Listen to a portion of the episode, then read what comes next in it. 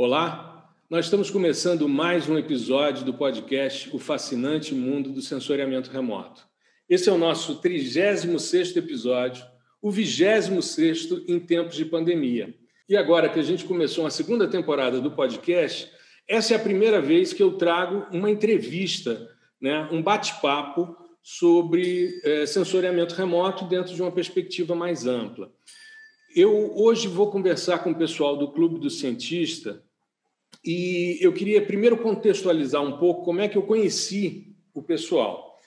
É, no nosso curso de processamento de imagens de satélites por meio de softwares livres, nós temos uma comunidade que a gente bate papo diariamente. Se der uma bobeira e você ficar um dia sem olhar as postagens, quando você vê, já tem lá umas 400 perguntas, dúvidas, é, questionamentos, enfim, é bastante intensa. E uma aluna nossa, a Júlia, né, ela comentou que estava fazendo um curso de introdução a Python. E isso surgiu quando a gente estava falando sobre Google Earth Engine, né, que é uma das grandes potencialidades hoje em sensoriamento remoto. A produção é em nuvem e num grande volume de dados, né, Big Data. E aí várias das pessoas comentaram, pô, tá tendo um curso de Python e tal, e ela passou o Instagram do Clube do Cientista. Eu estava nessa conversa, entrei, comecei a seguir e a gente foi conversando e estreitando o bate-papo. Hoje eu converso com o Fábio, com o Rafael, com a Luciana, que são três dos seis membros desse projeto que eu acho muito interessante, muito legal. Aliás, já aconselho vocês seguirem nas redes sociais o Clube do Cientista, que tem muita coisa legal, inclusive uma nova turma do curso de introdução a Python. Né? Então, sejam muito bem-vindos. Eu vou primeiro cumprimentar as mulheres. Luciana, seja muito bem-vinda. Rafael, né? Fábio. E eu Obrigado. queria já começar a nossa conversa. Eu queria que a Luciana, se possível, explicasse um pouquinho essa questão do clube, o que, que motivou, como é que vocês começaram. Oi, pessoal. É, boa tarde. Gustavo, obrigado pelo convite. Obrigado. É, eu sempre tive interesse em fazer um podcast, até já tinha comentado com o Fábio, mas a gente nunca levou para frente. Vamos ver se a gente se anima aí depois de participar do seu. É... Depois eu Bom, passo pra... todo o esquema de como fazer. É bem tranquilo e bem legal. Ah, ótimo.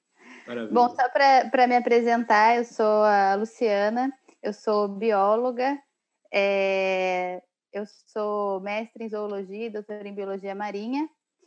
E eu sempre tive interesse em trabalhar com, com as questões do mar. Eu sempre fui apaixonada pelo mar e, e pelos organismos marinhos.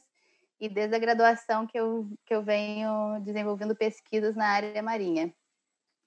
É, o meu doutorado é, acabou me, me levando né, para Arraial do Cabo, porque o meu orientador ele é pesquisador do instituto né, que tem lá, Instituto da Marinha. E uhum. foi aí que eu conheci o Fábio, o Rafael e o, os outros membros do Clube do Cientista. É, foi nessa área acadêmica e da pesquisa né, no Instituto. E aí a gente já. O clube mesmo ele surgiu em 2019, mas a ideia é um pouco anterior. É, o Fábio, que conheceu o, a escola de inventor, né, acho que é Ribeirão Preto, e aí ele trouxe essa ideia, né? Comentou com a gente que ele tinha achado muito legal essa maneira que eles é, usavam para ensinar crianças e para trazer essas questões de pesquisa e ciência, aproximar isso das crianças e da sociedade, né, do público em geral. Uhum. E aí a gente foi, né, conversando sobre isso, até que em 2019 a gente decidiu então realmente fundar o Clube do Cientista, e a nossa primeira iniciativa foi um curso que foi como uma oficina assim de verão que a gente ofereceu para crianças é, de idade entre acho que era 9 e 13 anos. E foi muito legal assim essa semana a gente conseguiu trabalhar bastante e as crianças se sentiram assim bem a gente sentiu que elas é, se interessaram pelas questões, porque elas tiveram a oportunidade de elas mesmas desenvolverem projetos e colocarem a mão na massa. E uhum. acho que isso, assim, para a criança é muito importante, né? Não ela ficar só como um espectador, mas ela ser um, um agente ativo. E Perfeito. no princípio, a nossa público-alvo assim, principal eram as crianças, e quando veio a pandemia, a gente meio que teve né, que mudar um pouco a nossa estratégia, e aí a gente teve essa ideia de oferecer esses cursos online. E aí uhum. o nosso público acabou pegando bastante jovens e adultos agora também. É bom que amplia, né, para o mundo digital, aí a, os limites não, não, não se estabelecem, né? Os limites, o céu é o limite, né, nesse caso.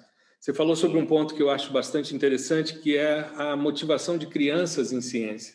Eu me recordo, uma das coisas que mais me chamou a atenção na Inglaterra foi o fato das igrejas serem pagas e os museus serem gratuitos. E de eu ver um engarrafamento de carrinhos de bebê no Museu de História Natural em Londres, as mães levando os bebês para irem conhecer o museu.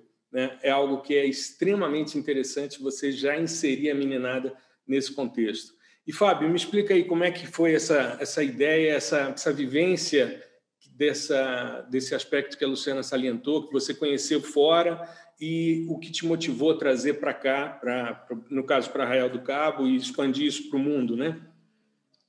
Então, primeiramente, obrigado pelo convite, né, Gustavo? Eu acho bem interessante eh, essa conversa que a gente está tendo hoje, e até mesmo como a gente se conheceu, né? Uhum. Eu acho que, é, que essa rede né, de, de, de, colaboração que a gente vai construindo, ela é muito benéfica para todos, né? Então, como a Lu se apresentou rapidamente, eu vou me apresentar também. Eu sou graduado em matemática, é, eu fiz mestrado em engenharia oceânica e estou fazendo doutorado em biotecnologia marinha. É um currículo meio doido, né? Se você parar para pensar matemática, engenharia oceânica, oceânica e biotecnologia marinha, mas no final das contas eu sempre trabalhei com acústica submarina. Uhum. Então eu consegui de alguma forma nessa, nessas instituições desenvolver esse tema, né? Eu queria ser jogador de futebol, mas não deu. É. E hoje eu sou muito feliz por ser pesquisador. então, eu fui num. num eu, eu, o meu cunhado mora em Ribeirão Preto, uhum. né? A minha cunhada também tem uma escola de balé lá. Nós fomos visitar eles, né? Era até casamento deles, se eu não me engano. E aí eu passando na estrada né, do casamento para casa deles, eu vi um lugar muito legal, a escola de inventor, e eu falei, nossa, eu quero conhecer aquilo ali. E no último dia da, da, da minha estadia lá, a gente foi numa pizzaria com um primo da minha cunhada e ele falou, eu comentei com ele sobre isso e ele falou que que o dono era amigo dele. Eu falei, pô, legal, ótimo. Aí ele me passou o contato, eu entrei em contato, o dono foi super receptivo, o João, e ele me, aceit... me atendeu, né? Numa, na, na outra vez que eu fui visitar os meus cunhados lá em Ribeirão, eu visitei a escola de inventor, ele me explicou como funcionava e eu falei, cara, isso é muito bom, muito legal. Eles, eles mostram né, a ciência para as crianças de uma maneira né, mão na massa, uma maneira maker. Eu falei, nossa, é uma ideia ótima. E a gente, né, o nosso grupo de amigos já trabalhou com criança, a gente sempre conversava sobre isso. Mas a gente queria fazer um pouquinho diferente. A uhum. gente queria, né, a, a nossa ideia, né, ah, pô, a ideia da Escola de Inventor é sensacional, sensacional. E a gente queria acrescentar uma coisa, que era pesquisa uhum. científica. Então a gente queria não só aproximar a ciência, mas também aproximar a pesquisa, né? Aproximar aquela questão de, de você ter um observar um fenômeno, né? Formular uma hipótese, planejar um experimento e, e obter as suas respostas ali. Então a gente queria mostrar isso, né? Então acho que o Clube do Cientista, né? Até mesmo o nome Clube do Cientista, a gente criou nesse sentido, em ter uma comunidade em que a gente pudesse estender os nossos conhecimentos sobre pesquisa e as habilidades que um cientista tem, que a gente acredita que sejam habilidades comuns a, a, a várias profissões, né? Então, acho que esse foi o principal ponto ali de motivação para a gente, né? Tentar falar, olha só, para uma criança inicialmente, né? Você pode fazer um, um, experimento em casa, você pode observar um fenômeno, você pode testar, né? E você pode utilizar, fazer isso tudo utilizando o método científico né, que hoje em dia, né, por causa da pandemia, está muito em, em voga, né? Está muito aparente no momento. Uhum. Então, é, esse foi o grande, a nossa grande motivação. Legal. Rafael, como é que você se juntou a essa moçada? Conta um pouco da sua história para a gente também. Boa tarde, Gustavo. É, bom, eu, como formação, eu sou oceanógrafo, né? E diferente um pouco né, da, da matemática e da biologia, a oceanografia ela tende a juntar todas as áreas da ciência do mar, né? Então, geologia, química, física, mistura tudo, né? Porque no final das contas o mar é uma grande mistura de todas as áreas do conhecimento, né? Geopolítica, economia, tudo está relacionado ao mar no final da uhum. no final da, da, soma matemática, né? Brincando assim. Uhum. E eu fiz faculdade em São Paulo e aí quando eu terminei voltei para o Rio e procurando né atividade para fazer naquela ansiedade né pô acabei de me formar estava em crise né o mercado consultoria que era um mercado que eu já tinha contato bastante tinha também contato com educação então eu estava tentando dos dois lados né consultoria educação e surgiu uma oportunidade no trabalho no trabalho aqui no mesmo Instituto da Marinha né em Arraial do Cabo uhum. e eu vim para cá e foi onde eu conheci o Fábio a Luciana e os outros membros né e a gente, depois de né, um tempo de trabalho, de conhecendo, a gente viu que a gente tinha os interesses comuns também. E vinha churrasco, vai churrasco, a gente tocava no assunto, e aí, quando é que a gente vai botar para frente aquele projeto? Aí o Fábio veio com a ideia do, do, da Escola do Inventor, a gente quase fechou um contrato para hum. começar, deixou um pouco de lado, né? E aí veio uma grande crise na, na pesquisa, né, na, na, na ciência, uma diversos cortes, a gente viu que era uma oportunidade, né, que que a gente tinha, né, um, para tentar tocar alguma coisa diferente, né, não só pesquisa, né, ficar ali né, procurando projetos com bolsa, né, para a gente tocar. E aí a gente ano passado, né, desenvolveu é, esse primeiro curso com as crianças, que foi muito legal, é aqueles a gente mexeu com Arduino, ensinou elas a programar umas coisas básicas, né? Fizemos uma brincadeira, né? Como programando pessoas, né? Como numa, numa estilo de, de um xadrezinho, assim, né? De mudar peças no lugar e, e eles, eles eram as próprias peças. Então, uma coisa bem interativa com elas, assim, foi bem legal. Foi meio em inglês, meio em português. Então, foi um grande desafio para a gente também e a gente viu que tinha potencial, né? E aí a gente estava planejando fazer cursos de longo prazo para crianças, repetir esse curso em outras escolas, tudo. E aí a pandemia veio, a gente teve que se reinventar, né? E aí fomos para o mundo online, né? Onde o onde a gente teve que mudar o nosso público porque crianças é muito complicado você lidar online com elas, né? E uhum. principalmente também porque a carga escolar, né, as escolas, né, tiveram que fazer tudo online. Então, quando a criança vai fazer uma atividade diferente, ela quer sair do computador. Ela, dificilmente a gente ia ter uma mesma atenção, né, dedicação da criança em frente ao computador depois de horas e horas de escola que eles estão tendo no computador já, né? Exato. Então a gente a gente resolveu né, realmente mudar um pouco o nosso rumo e fomos para aquilo a gente viu uma demanda que tinha né de um colega colegas nossos né pô a gente está querendo aprender o Python né e a gente começou então vamos montar uma primeira turma e vamos ver como é que funciona uhum. e, e, foi mais ou menos isso a gente foi montou a primeira turma montou a segunda fizemos aí fizemos de estatística aí começou a crescer né e aí a gente foi montando a estrutura né foi investindo mais no marketing também investimos no site e hoje em dia a gente está está almejando aí uma, uma, várias parcerias também com outros professores para darem cursos né, junto com a gente uhum. e a gente poder diversificar também né, a, a, a, as ofertas que a gente tem ali, né? O leque né, de oportunidades, né? Hoje em dia é introdução ao Python, tem um de delineamento amostral e tem um de, de estatística, né? Formalmente já funcionando, né? É, sim, e tem, a gente tem aí para abrir também, né, um de um para professores, né? Aí o Fábio pode falar melhor, que era do que é do MIT App Inventor, né? Uma que é uma ferramenta, né, para desenvolvimento de aplicativos para celular, né? Uhum. Onde ele é muito educacional para crianças, seria programação para crianças, porque é baseado em blocos. A criança baixa no celular dela, depois ela usa o próprio aplicativo que ela fez, que ela montou o código, né?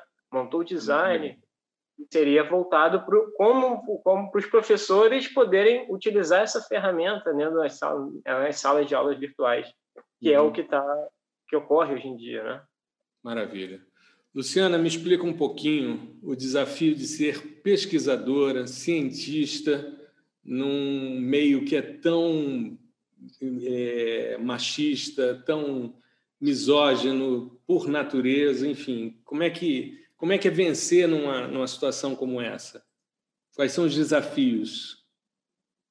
Bom, eu acho que os principais desafios são, é, primeiro, é ser aceito, né? Ser aceita na, nessas áreas. Eu acho que na ciência a gente também tem algumas áreas que é, são mais levadas para o público feminino. Por exemplo, na biologia a gente tem bastante mulher até nos cursos de graduação.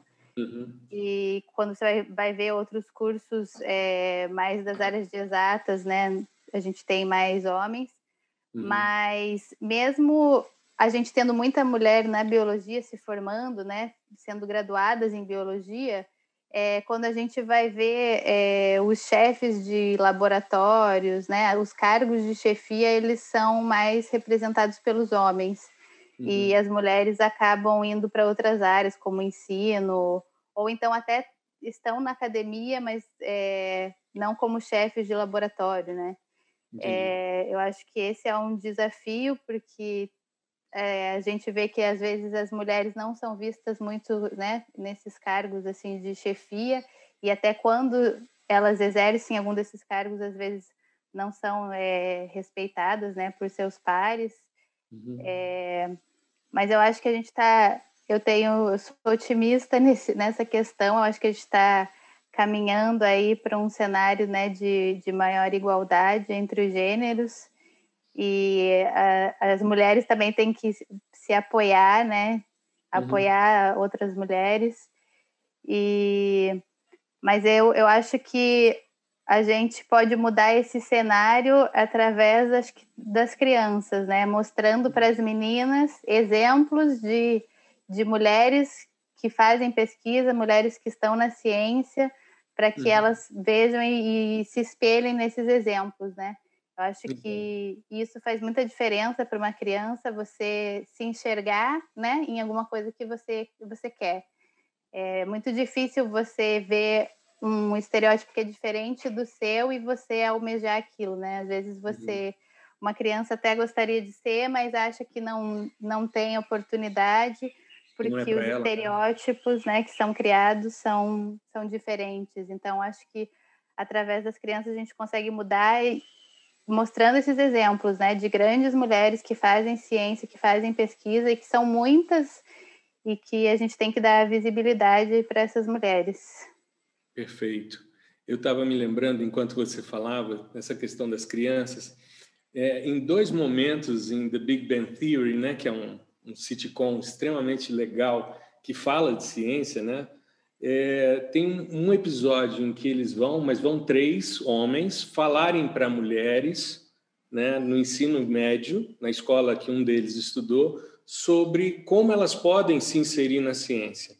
E mais no final da última temporada, quando eles já estão perto da questão do prêmio Nobel, existe uma cobrança de como a pesquisadora, o, o impacto que ela vai ter na comunidade feminina o que, que ela vai representar inicialmente, né, é, por ser uma das primeiras mulheres a chegar ao Prêmio Nobel. Então tem toda todo esse imaginário, mas que traz uma discussão extremamente importante.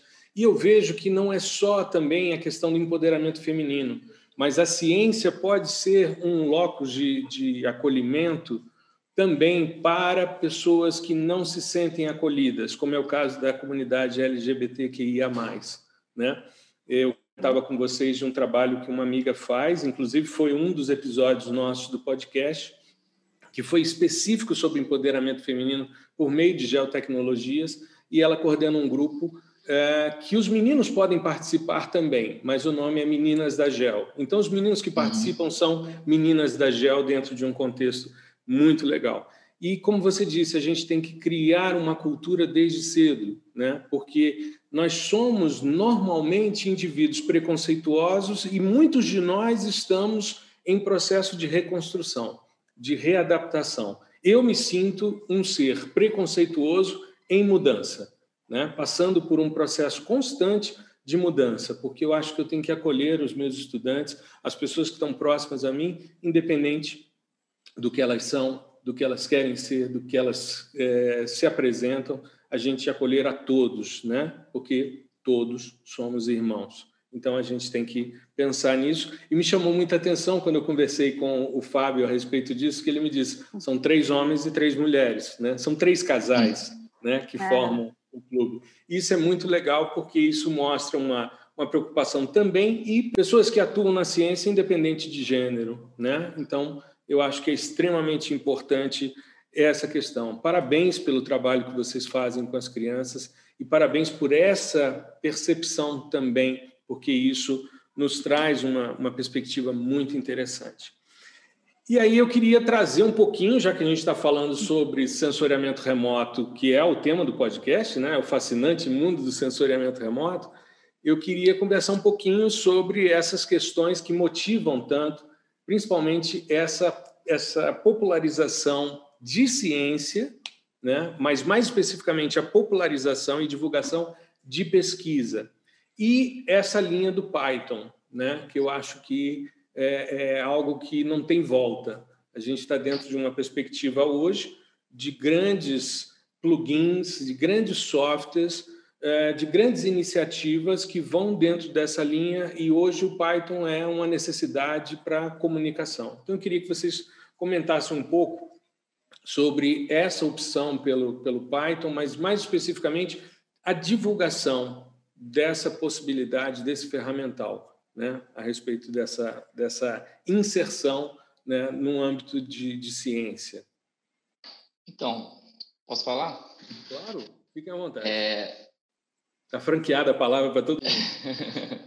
então, eu penso da seguinte forma. Como eu falei anteriormente, a gente quer popularizar não só a ciência, como a pesquisa também.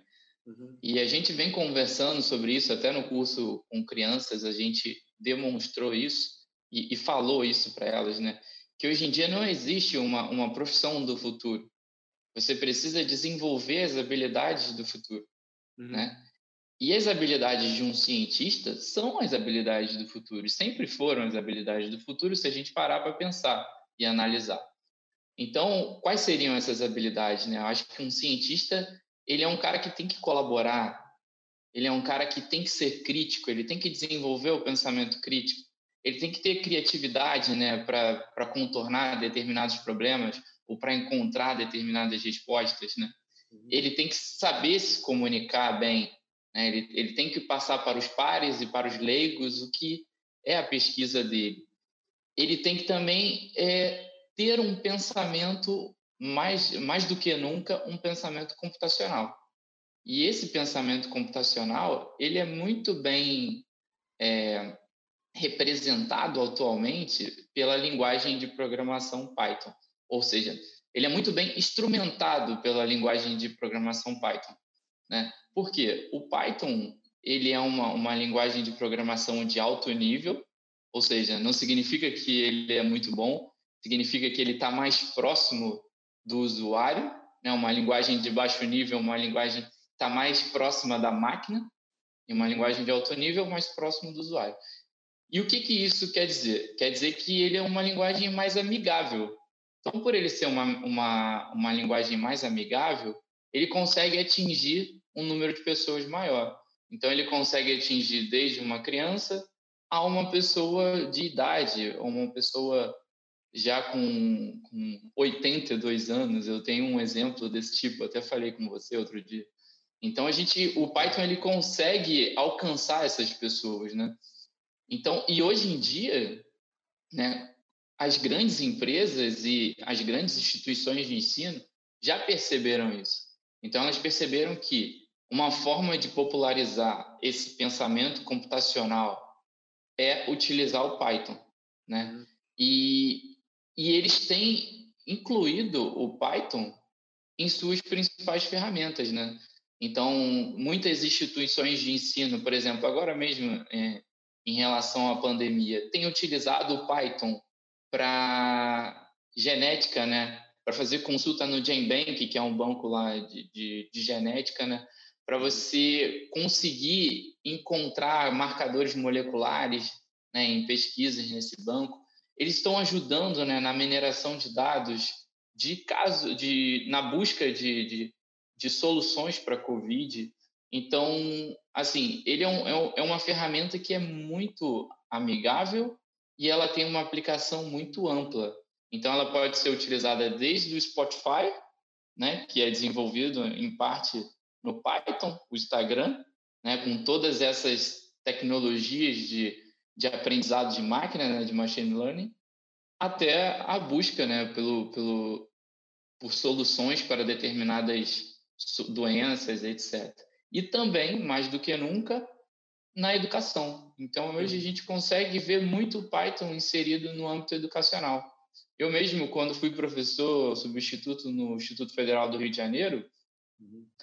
Junto com um amigo lá da área de informática, a gente dava uh, aula de matemática com programação desde o primeiro período, para tentar trazer esse pensamento computacional para aquele adolescente, né, e tentar inserir ele nesse novo mundo, que hoje em dia é, existe até aquela questão que que muita gente fala sobre o analfabetismo digital.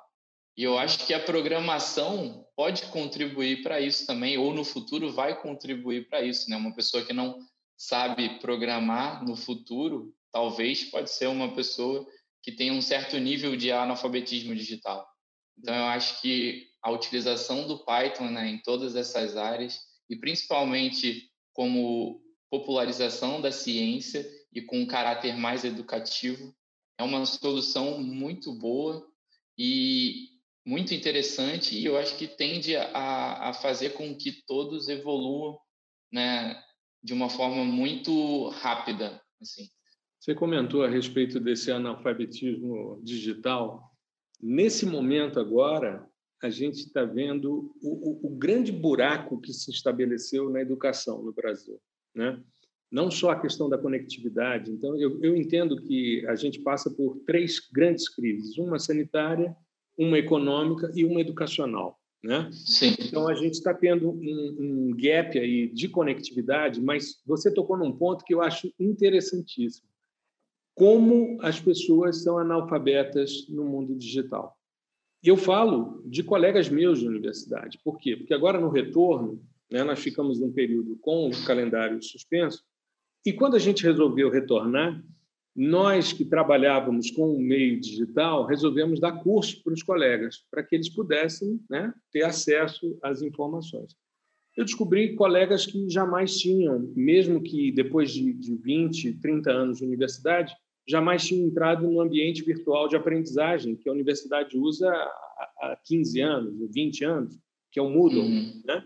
Então, os caras não sabiam sequer como estruturar sua disciplina no Moodle tinham muitos colegas que estavam dizendo: pô, eu vou dar aula gravada, então eu vou pedir para o NBTV gravar eu em sala de aula no quadro para depois passar para os alunos. Eu vi, por exemplo, alguns colegas dando aula com folhas de papel escritas e o cara filmando e dizendo: olha, isso daqui, se você resolver, você vai chegar nisso daqui. E você não vê o que é o isso daqui nem o nisso daqui, entendeu? Você não uhum. enxerga. E é engraçado porque o ano passado, quando eu chegava na universidade, alguns colegas reunidos em grupo viravam e diziam: Olha lá, lá vem o blogueiro, lá vem o youtuber. Estava dando aula para os caras agora de como criar um canal no YouTube, como transferir as coisas. Por quê? Você não pode deixar ninguém para trás. Então, você tem que é. gravar a sua aula, que você deu ali de forma síncrona, mas e aquele cara que, de repente, acabou a bateria do celular? Né? Como é que esse cara vai ficar? Ele vai ficar sem aula? Não tem como. Então, você precisa de um repositório repositório da universidade não tem condição, você precisa botar no YouTube.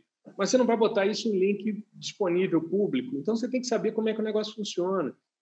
E aí o blogueiro e o youtuber de repente virou útil, sabe? Então aí você começa a nadar de braçada, porque você já estava num oceano azul muito antes dos caras. Porque Sim. uma coisa é você entrar numa sala de aula com aquele aluno que está obrigado a fazer a tua disciplina por causa dos créditos, e outra coisa são aqueles caras que te seguem nas redes sociais porque curtem aquilo que você faz. Isso é muito legal. Então, é, o mundo digital ele dá uma, uma perspectiva muito diferente. O Rafael tocou num ponto que eu queria ressaltar também e, e trazer o Rafael aqui para essa conversa um pouquinho, quando ele falou que o oceano junta tudo, né?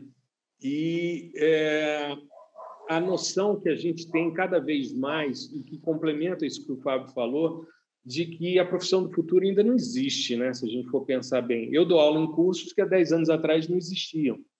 E a gente tem que cada vez mais tirar as coisinhas das caixinhas e misturar nesse oceano de, de informação. Teve um episódio, Rafael, que eu queria comentar com você, pegando o gancho da tua fala, para a gente falar um pouquinho sobre essa relação de Python e sensoriamento remoto também.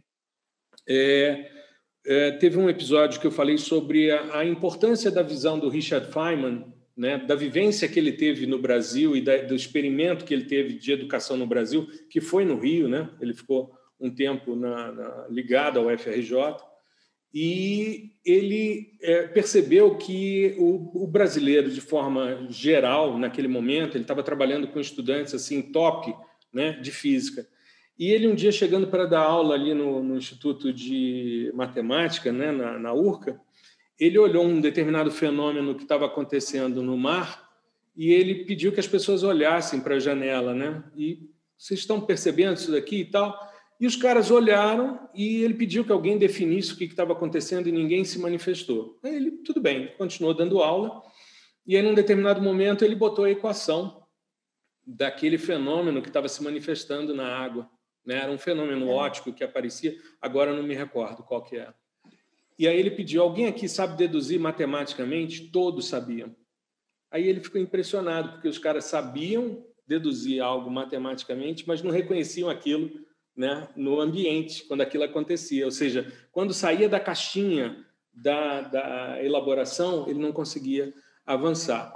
Né? Você acha, Rafael, que a, a coisa está mudando nesse sentido, principalmente quando você tem essa experiência de ensinar para pessoas muito variadas uma linguagem como Python?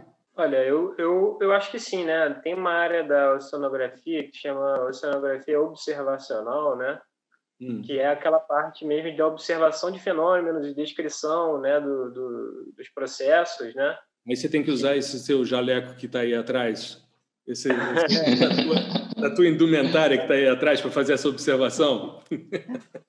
É, mas aí eu faria até o gancho do sensoramento remoto, né? que é uma observação de lá do alto, onde você observa vários processos, né? não, que não uhum. necessariamente que estão lá no fundo do mar, né? Então, alguns, mas não todos, né?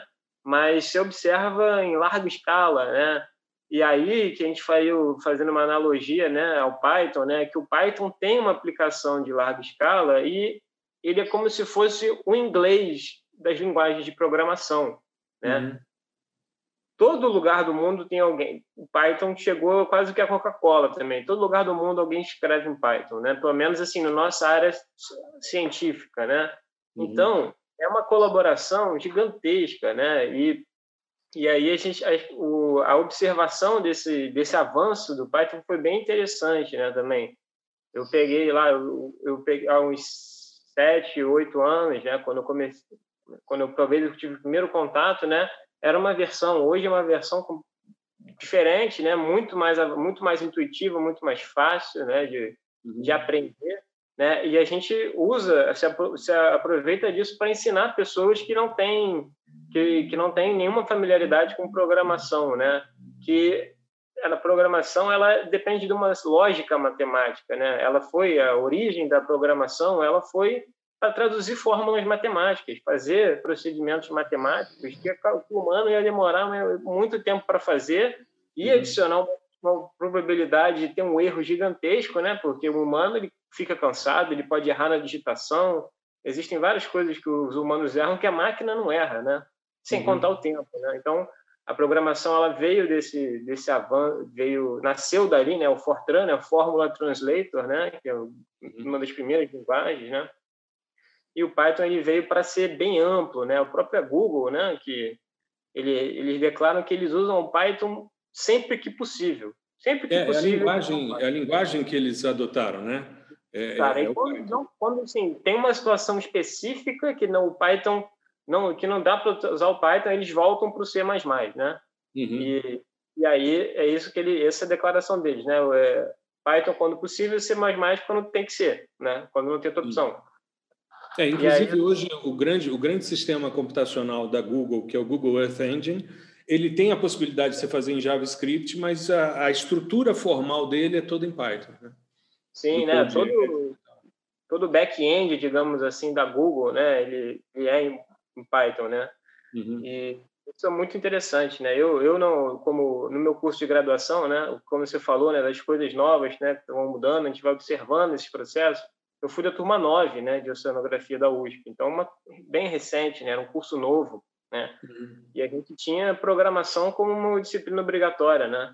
Uhum. E era em C++, a gente escrevia no papel tudo, né? Uma prova escrita. E aquilo ali era um separador de águas, né? Para quem queria, para quem não tinha familiaridade com a lógica de programação na época e tal. Aí quando o Python vem, ele ele meio que ele permite quase qualquer pessoa aprender, porque o C++ ele é muito mais complicado, muito mais burocrático, isso depende de um monte de declaração de algumas coisas e é, é, quem não tem uma certa facilidade acaba tendo uma dificuldade, desestimula dentro de uma graduação, né? É uma é um parar ali, né?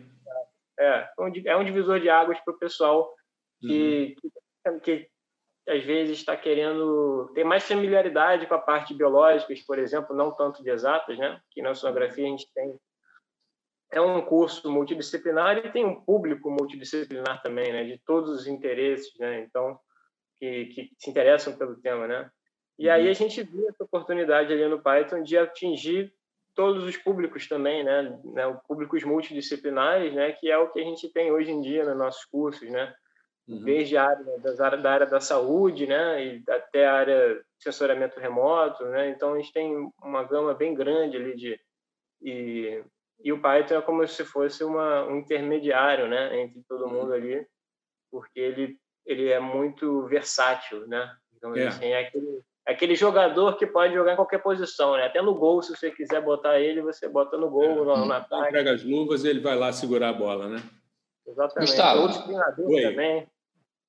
Eu tava, você falou, eu estava lembrando aqui é, hum. o dia, o dia não, o momento que eu entrei para pesquisa, né? Hum. Então eu entrei na faculdade de matemática e tal, e a, a minha primeira motivação para entrar para a área de pesquisa foi um curso que eu me inscrevi. Eu estava querendo fazer um curso de inverno ou um curso de verão. Eu falei, ah, eu vou fazer um curso para conhecer alguma instituição. Em 2007 eu me inscrevi sem pretensão nenhuma de conseguir num curso que eu acho que você deve conhecer ou, ou, já ter ouvido falar, que era um curso de inverno de engenharia aeroespacial do INPE, sim, do Instituto sim. Nacional de Pesquisas Espaciais. Então ele tinha esse curso. Eu me inscrevi, eu falei, ah, vou tentar. Eles tinham uma ajuda de custo para as pessoas irem lá.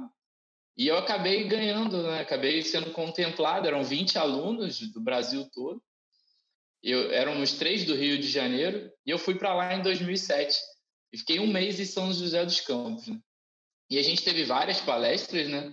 E eu queria ser engenheiro aeroespacial, queria, na verdade, quando as três primeiras semanas foram palestras de todas as artes, e a última semana a gente tinha que escolher alguma coisa para fazer um estágio, digamos assim, um estágio técnico. Era um mês de curso. E eu escolhi a divisão, né, o departamento de processamento de imagens, que fica lá na parte do sensoriamento remoto e tal. E eu falei, ah, vou para lá porque eu gostei, né? Das apresentações que eu vi, foi a área que eu mais gostei. E naquela época, em 2007, eu ouvia falar do Python, né? Para o sensoriamento remoto, processamento de imagens, é, na resolução de cálculos numéricos. Eu não fazia ideia do que, do que era o Python. Eu conhecia um pouco o MATLAB, uhum. é, mas naquela época eles já falavam lá no INPE. É, e depois, eu, quando eu entrei no IAPM, eu comecei a no instituto que eu trabalho hoje da Marinha, eu comecei a entender isso, né?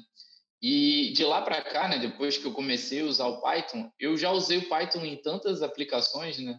Então eu uhum. lembrei de uma aqui agora também, enquanto o Rafael estava falando, que é uma plataforma chamada Copernicus, né, Climate Change Service da, da Comissão Europeia, isso. em que é uma constelação. Eu, constelação. Isso. E eu lembrei de uma coisa sensacional, porque você tem duas opções lá para baixar um dataset de dados, né? Eu trabalho, a gente já trabalhou e, trabalha bastante com temperatura de superfície, né? Sim. E também com altura de onda uhum. para determinadas aplicações, tal. E, e eu lembrei de uma coisa que é sensacional, porque tem alguns datasets, alguns produtos que a gente pode ir direto pela interface e baixar. Uhum. E a gente tem um outro caminho também, como o Google Earth Engine tem, né, um tipo um code editor, né? Isso. Eu posso pegar ali e escrever o código Python para fazer o download dos datasets que eu preciso. Lá tem muito dataset. Dire... É, isso é, no, no Engine a gente faz direto para o Google Drive. Na Copernicus a gente faz direto para a nossa máquina também. Então a gente uhum. consegue escrever um código em Python, porque demora muito para baixar. Eu baixei há um tempo atrás cinco anos de altura de onda aqui na Bacia de Santos. Uhum. Então, e temperatura da, da, da, superfície e vento também, né? Que tem dados de reanálise lá. Uhum. E eu escrevi o código em Python, startei na minha máquina, ele conectou direto com a plataforma e fez um download para minha máquina e depois eu fiz o, a, a, análise que eu tinha que fazer, né? Uhum. Também a gente tem, como você falou, do Google Earth Engine, tem o Google Colab, né? Onde a gente pode escrever um, um, um determinado código e rodar nos computadores, nos servidores da Google, né, no cluster da Google, através do, do Google Drive também. Eu posso deixar os meus dados no Google Drive e ler através do Google Colab, bem semelhante ao Google Earth Engine. Hum. Então, eu acho que ficou muito versátil, né? Como você disse numa, numa palestra sua, né? Olhar de cima, né? É. é uma coisa bem legal. E agora com Python ficou mais fácil, né? É, a gente poder olhar de cima. É, eu eu eu tava eu tenho uma, uma relação né com o Caim da UFRJ que é da, da do Instituto de Geociências e trabalha muito no, junto com o pessoal do Instituto Coral Vivo, né? É o orientador da Júlia, né? Sim, e, sim. É, eu conheci o Caim, né? Porque eu sou do Instituto de Geociências, eventos de, de e tal, mas a gente teve uma aluna comum que foi minha aluna no mestrado e depois veio fazer doutorado com ele aqui na UFRJ. E ela trabalhava com branqueamento de corais. E aí o Rafael falou, né? Ah, na questão da gente olhar de cima, uma coisa legal que a gente fez no trabalho dela, e até hoje ela não publicou, já tem dois anos que ela defendeu, e eu vou puxando sempre a orelha, porque eu acho que isso é extremamente legal. A gente removeu a coluna de água para poder ver a parte dos corais. Né? Então, fazendo um processamento de imagem, existe um tipo de, de algoritmo que você supostamente remove, aí você classifica melhor o que está ali embaixo para você ver o que, que branqueou, o que, que não branqueou, tipo de espécie e tal. Ou seja, o céu e, no caso aí, a água também é o limite, né, cara? Então, a gente vai para uma série de possibilidades. Luciana, me conta se você teve alguma, já, alguma vivência com sensoriamento na tua área de pesquisa, se você tem alguma experiência nesse sentido ou vislumbra alguma possibilidade. E depois me responde: se eu fizer o curso de Python, eu consigo aprender? Então, com, com sensoriamento, o que eu tenho de experiência é que biólogo sempre precisa de baixar dado para abiótico depois para o seu trabalho, né? Uhum. É, quando eu fiz o meu. No mestrado e no doutorado também, é, a gente fazia medições, mas é, como a gente não estava lá sempre, as medições eram muito pontuais, uhum. é, que eram salinidade, temperatura, é, tinha algumas outras coisas que tinha também vento. E uhum. aí o que aconteceu foi que quando foi publicar, né, a gente só tinha aquele dado pontual e aí aquilo, né, não servia para muita coisa. Você tinha só ali aquele retrato do dia. Uhum. É, então, eu precisei baixar dados né, no site da NASA, e aí isso ajudou muito, porque não teria como obter esses dados né, de outra maneira. É, eu uhum. precisei também tratar os dados, porque eles não vêm prontos, né? Eles vêm num código, e isso assim me ajudou muito no meu trabalho, eu acho bem importante, né? Tem na verdade, tem vários é, pacotes de dados lá e você pode escolher é, tanto né, localidade quanto detalhamento e até período, né? Tem uns que são semanais, outros que são diários. É, uhum. Eu acho que a minha maior experiência com sensoriamento é, é essa, né? E eu acho que é, quando você falou de, de de programação, eu lembrei até um, um artigo que eu li esses dias que falava que a programação, até os anos 80, ela era muito mais representada pelas mulheres. É, tinha muito mais mulheres fazendo programação, e uhum. depois isso se inverteu. Eu lembrei disso quando você falou. É, e isso principalmente porque naquela época as pessoas que trabalhavam com os dados eram as secretárias, né? Era o pessoal uhum. de secretariado. Então elas eram muito mais as pessoas que programavam do que os homens. E aí isso acabou se invertendo, e aí uma das principais causas foi o, a, o fato das pessoas terem computadores pessoais em casa. E aí, Entendi. quando isso virou, aconteceu que os meninos mexiam muito mais nos computadores em casa do que as meninas, e a gente teve essa inversão aí de, do quadro. E aí eu lembrei quando você falou, eu achei um, um fato bem interessante, eu queria compartilhar aqui. E agora eu acho que agora a gente tem uma diferença, né, grande. Eu acho que agora é, atualmente é muito mais homem, né, que a gente vê nas áreas de programação, mas está voltando aí, acho que as meninas a programar. Você sabe que é, quando você falava sobre isso, me lembrei o ano passado, quando a gente completou 50 anos da chegada do homem à Lua, né? Porque nós estamos conversando aqui com um clube de cientistas, então todo mundo aqui acredita que o homem foi à Lua, que a Terra é um geóide, coisas nesse tipo, né? Ou seja, nós não estamos conversando né, é, com pessoas que não, não, não têm uma outra visão, são pessoas que acreditam na ciência, né? Isso é fundamental. Mas eu, eu ano passado, comemorando os meus 50 anos, que foi um, ano, um mês antes da chegada do Homem à Lua, né? e depois hum. ah, o, o, o, mês de julho, todas as minhas postagens foram sobre a chegada do Homem à Lua, e tinha uma, uma, uma moça que estava assim, do lado dela tinha todo o código de programação, porque ela fez toda a programação do código da missão Apollo 11 e era do tamanho dela. Então, ela do lado uhum. do código. Aí eu me lembrei de uma conversa que eu tive com o Rafael, porque ele falava do C++, e eu disse a ele que triste mesmo, ao invés de fazer uma prova de C++, é quando você via alguém deixar todos os cartões perfurados caírem no chão e eles não estarem numerados, né? Aí o cara queria se matar, né? Eu vi isso acontecer na universidade uma vez, um cara correndo para ir colocar os cartões para rodar um programa e ele tropeçou e a caixinha de madeira caiu e os papéis foram assim, né, ao vento. Aquela situação que você chora com o cara, né? Você olha e fala, meu Deus do céu, coitado, né?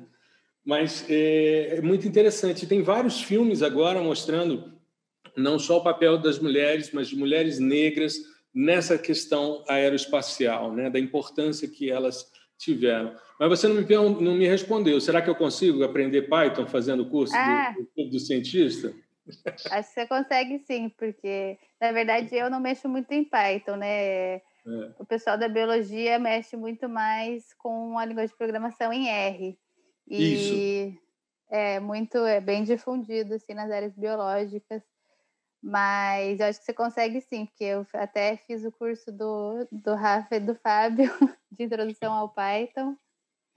E eu tô, tô conseguindo aprender sim. Ah, legal. Não, eu vou, eu vou fazer. Essa próxima turma, lá estarei fazendo. Gustavo, Oi. Só para adicionar uma coisa que eu lembrei quando vocês estavam falando ali com a história da Luciana, das mulheres eram principais programadoras, né? Uhum. Se é, eu fiz uma pesquisa né, na internet né, há pouco tempo sobre a história da programação, né? E aí, né, os blogs que eu achei, né, os, né, de história ali falando que a primeira programadora, primeiro programador, né, que se tem notícia, né, era uma mulher. Uhum. E ela, ela, ela colocou, né, no, programou uma máquina que foi teorizada por um homem lá em 1800 e alguma coisa, né? E ela que realmente completou o código dele e botou a máquina para funcionar codificada, né? Que era uma máquina de, de, de cálculo, fazer cálculos matemáticos, né? Formas matemáticas e tudo aquilo uhum. que é a história ligada à programação. Então, a primeira primeira pro, programador, né? Era na verdade uma programadora, né? Mas é, eu vejo que a gente caminha, Rafael, cada vez mais para uma uma discussão de competências, né? Do que uma questão de gênero. Mas isso precisa ser discutido precisa ser ressaltado para que a gente garanta né, uma, uma igualdade, uma equidade de oportunidades e de acesso. Né? Eu, particularmente, né, eu, hoje os meus, meus orientandos, eles são todos mais ou menos da idade dos meus filhos. Né? Então, aí por volta de, de 20 a 30 anos, que é a idade dos meus filhos. Né? E é, eu tenho tido, eu conversava com a Tati Pará a respeito disso no episódio que nós fizemos sobre empoderamento, que eu disse para ela, Tati, eu prefiro trabalhar com as meninas do que com os meninos, porque elas são muito mais eficientes e elas cumprem os prazos, elas geram resultados e com muita eficiência. Ela disse, professor, elas não podem errar. Elas foram criadas para não errar, justamente porque não podem se permitir para se manter. Então, são umas loucuras que a gente vai vivenciando e que a gente precisa repensar, sabe? A gente precisa repensar para a gente poder. E hoje, cada vez mais, a gente discutir questões mais amplas. Né? Eu fui diretor de um centro de estudos avançados na Universidade de Brasília quando me deparei pelos primeiros casos de nome é, social. Como uma pessoa quer ser chamada e está tudo certo. Então a gente vai aos poucos aceitando. Né? Eu acho que o ambiente acadêmico, apesar de ser um ambiente que tem é, uma série de preconceitos, eu me recordo quando eu era estudante, o fato de eu ser, é, na época que eu era estudante, eu era baterista de banda de rock, tatuado, né? E, enfim, até hoje, né? Até hoje sou um cara todo tatuado. Então, de repente, é, você é visto de forma diferente. É que nem essa história do blogueiro e do youtuber. É um, um, uma brincadeira que tem por trás uma coisa do tipo: ah, eu, eu, eu não posso fazer esse tipo de divulgação de ciência nas redes sociais porque eu tenho coisas mais importantes para fazer. Eu tenho artigos para escrever, eu tenho projetos de pesquisa para fazer. Eu ouvi isso, né? Então, é, esse tipo de preconceito a gente sofre também quando a gente começa a querer popularizar. Mas veja, de repente eu dou uma aula para 25 pessoas. Aí eu faço um webinar, tem 560 pessoas na mesma semana. Só que tem gente que chega na sala de aula e que entra para responder chamada para poder ter os créditos só.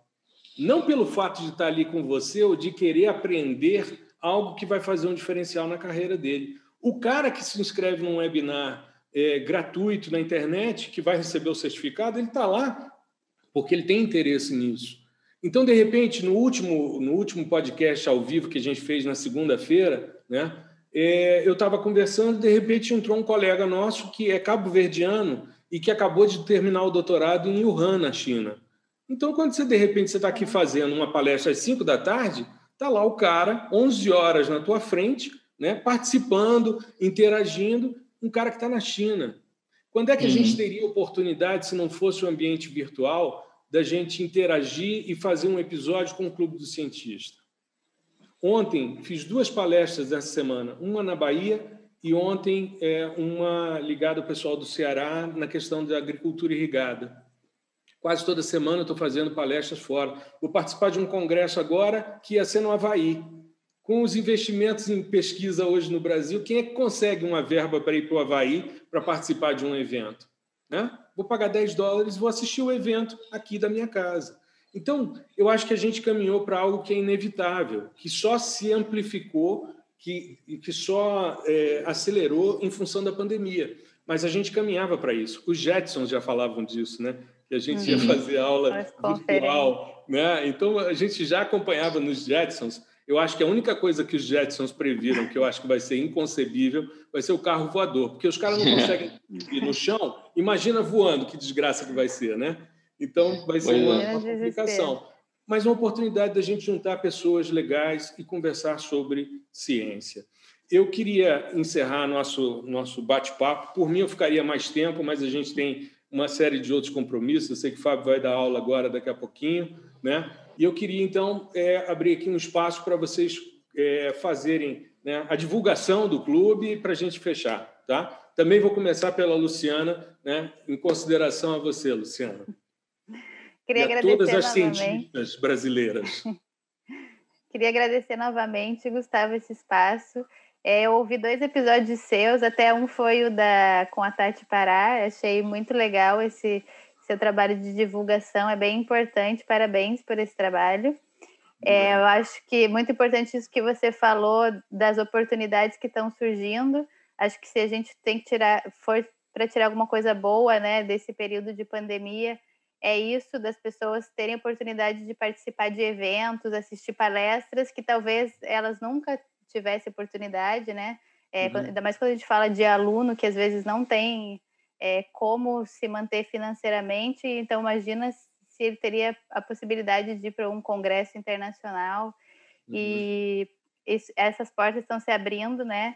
Então, é, acho que isso aí é, é, vai ficar um pouco, né, para depois, mesmo que a gente volte com os presenciais, eu acho que essa coisa online é, talvez tenha aproximado algumas pessoas, isso é bem importante. Uhum. E queria né, dar, deixar um recado né, para as meninas e mulheres é, que continuem né, com seus sonhos, não desistam. É, a gente pode fazer assim como os homens, e é bem importante ter essa representatividade feminina, né? Tanto na ciência, na pesquisa, como em qualquer outra área. Uhum. E acho que é isso. Obrigada. Obrigado, eu, Luciana. Rafael. Eu queria agradecer pela, pela oportunidade né, da gente estar tá compartilhando um pouco do nosso trabalho, né? E aí, estou aproveitando também um dos ganchos aqui, que é a nossa segunda turma de introdução ao Python. A gente sempre faz uma foto de fechamento no final, né? Aquelas carinhas no Zoom, todo mundo ali, igual no Zoom, né? Uhum. E tinha, acho que tinham dois homens e dez mulheres, né? Na foto ali. Então, uhum. mostrando aquilo que você falou, às vezes as mulheres, elas, elas às vezes buscam mais mesmo, né? As uhum. coisas, aprender mais, talvez por uma porque elas são ensinadas a não errar, né? né? Enfim, não, sei, não tem muito como responder isso, né? O porquê, mas é, é, um, é um público, né? Que a gente gosta muito de trabalhar, né? De dar aula e a gente, né? O nosso curso ele tem ser, a gente tenta a nosso diferencial de outros cursos online de videoaula que a gente está sempre online ali com o aluno a gente para, volta, e a gente revê alguma coisa, a gente vê o conteúdo, a gente vai sentindo a turma ao longo do curso, vai adaptando os exemplos, vai adaptando o curso, simplificando se a gente vê que está precisando simplificar, a gente vai avançando se a gente vê que a turma está acompanhando. Então, a gente vai personalizando o curso, né? E eu acho que esse é o diferencial, que são que os alunos vêm, a gente pergunta, né? Por que, que vocês vieram fazer o curso com a gente? Porque a gente não, às vezes não está conseguindo aprender no curso online, né? Que tá, porque é difícil acompanhar, os, ou os exemplos não são da área deles, né? Uhum. Ou eles né, não, não tem que ficar parando o vídeo, voltando, aí depois consegue completar o, né, o exemplo do professor quando vai aplicar na situação dele própria, com os próprios dados, né? A maioria do nosso público é da área né, acadêmica, né? E não consegue, trava, né? Porque cada situação é uma situação diferente, né? Então a gente tenta fazer um ambiente de debate também, né? Que resgate, resgate várias situações diferentes, porque isso magnifica o aprendizado, ele vira exponencial, né? E, ou seja, multidisciplinar, né? Que é o que eu tento, eu sempre busco, né? Desde a minha formação, né? Como eu falei, sonografia. Então, você vê ali, eu tenho atrás uma roupa de mergulho, na frente aqui eu tenho um computador onde eu programo, né? É, são coisas completamente diferentes, né? Uma atividade né? bem... Completam, né? É, exatamente dados e, outra, e o tratamento de dados, né? Então, ela, são, é por aí que a gente tenta guiar né, a nossa área quando a gente quer difundir a pesquisa, né? Todo o procedimento, desde a aquisição, a gente está sempre falando né, que dependendo do jeito que você adquire os dados, tem que tratar de um jeito diferente. A gente uhum. vai sempre abordando coisinhas. Beleza. Fábio, as inscrições estão abertas ainda, né? Quem quiser se inscrever no curso, né? A gente sim, vai divulgar. Sim tem muita gente que ouve o podcast. De repente, vamos bombar aí, lotar essa turma, não é não? Eu acho sim, que vale a pena. A... Faz o merchan aí da, da próxima. vamos lá. A gente, tem, a gente tem dois cursos com inscrições abertas agora. A gente tem um curso que o professor Rafael, de Introdução à Computação Científica, utilizando Python, né, que as inscrições vão até dia 16 de, de setembro agora. Então, é só entrar no nosso site, clubedocientista.com, e fazer a inscrição e, e, ler um pouco mais sobre o curso. É www.clubedocientista.com. Tá. É, ou através do nosso Instagram também, que é arroba Clube do Cientista. Lá tem um link para o nosso site também. E o segundo curso, que a gente também está com inscrição aberta, que vai até dia 19, 17 de setembro as inscrições, é o curso em que a Luciana Altivater é a professora, junto com a Laís Naval, que é o curso de delineamento amostral, né, delineamento experimental, do planejamento até a análise, em que ela, elas vão ensinar bastante técnicas né, envolvidas é, com essa área de planejamento de experimentos, que, são, que é uma área muito importante. Né? Então, é, os dois cursos no momento estão abertos, vão lá, se inscrevam lá, entrem no nosso, no nosso Instagram, né? E comecem a seguir também. Comecem a seguir Exato. e consumam o nosso conteúdo, porque é um conteúdo bem legal. A gente está preparando com bastante afinco, com bastante amor. Né? E eu queria aproveitar para agradecer né, a participação aqui nesse bate-papo. Né? Passou muito rápido. Né? Uhum. A gente poderia falar bastante tempo, como na última conversa que a gente teve, foi muito agradável. Né? E eu gostaria de agradecer a você, especialmente assim, não pelo por esse bate-papo, também por esse bate-papo, mas não por esse bate-papo, mas pelo, pelo pelo seu canal no YouTube, pelo seu Instagram, por toda essa atividade de, de blogueiro e youtuber que você está desenvolvendo agora, porque é muito importante, porque o poder de, de, de um bom exemplo, o poder de uma aula bem dada, o poder de, de um profissional apaixonado pela sua área, é um poder imensurável, né? E com certeza você, com tudo, todas essas plataformas, já mudou a vida de muita gente, com certeza. E, e aquilo também, se você tiver mudado a vida de uma pessoa, eu também já acho que é muito bom, já valeu. Mas com certeza você mudou a vida de centenas de pessoas já. Então, eu gostaria de agradecer particularmente, né, em nome do clube, por isso, pela sua disponibilidade, do seu tempo em, em passar conteúdo para as pessoas que estão aqui atrás da tela nesse momento. Eu acho que isso é, é muito interessante. E queria deixar um recado para o pessoal, né, para o nosso ouvinte aí, é que valorize o cientista, né? É, entenda o que, o que o cientista faz, valorize o professor, valorize a educação, respeite né, as opiniões dos profissionais, seja de qualquer área, ele estudou para isso, né? E, e, é isso. Tente, tente dar ao máximo né, para a sua profissão ou para o seu trabalho, né? E tenta, tenta desenvolver as habilidades que um cientista tem, que eu acho que vai dar certo na sua área também, né? Então é isso aí. Um abraço e muito obrigado. Meus queridos, eu queria agradecer imensamente a vocês. Vocês não sabem como foi prazeroso para mim estar aqui com vocês. É, eu sou um fã. É, inclusive, aqueles que se inscreverem na turma aí de introdução a Python vão ter aula, vão ser meu, meus colegas de sala. Eu vou estar lá sentado virtualmente fazendo, porque eu quero aprender. Depois eu vou fazer seu curso, Luciano. Ah, que bom. Ah, vou, vou. Eu sou um estudioso, um meu negócio é fazer curso o tempo todo, que eu acho que a gente tem que aprender. E aprender com, com pessoas que têm outras visões, outras perspectivas. Essa parte de delineamento amostral, nossa, se eu tivesse tido isso quando comecei o mestrado, nossa, que diferença teria sido. Aliás, eu digo, se eu fizesse hoje o mestrado e o doutorado é, é, com as facilidades que a gente tem hoje de internet, a coisa seria muito mais é, é, interessante. Mas era o que tinha na época, a gente tinha que tirar leite de pedra. Né? Eu sou um pouco mais descolado, um pouco mais velho, no final dá tudo certo. Tá? Eu queria agradecer a vocês. Vamos encerrar.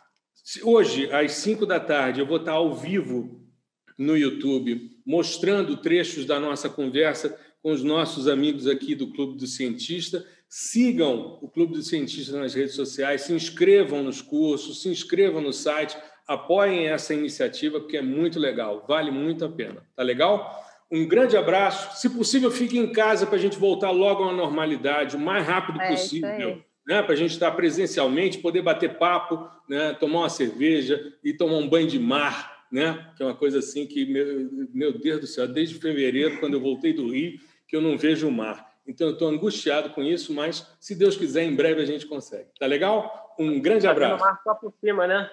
É, só de cima. Só de cima os sensores remotos. Mas graças a Deus vai dar tudo certo. Uma boa semana. Abraço, aqui. Gustavo. Muito obrigada. Obrigado. Abraço, abraço. Tchau, Valeu. Tchau, tchau.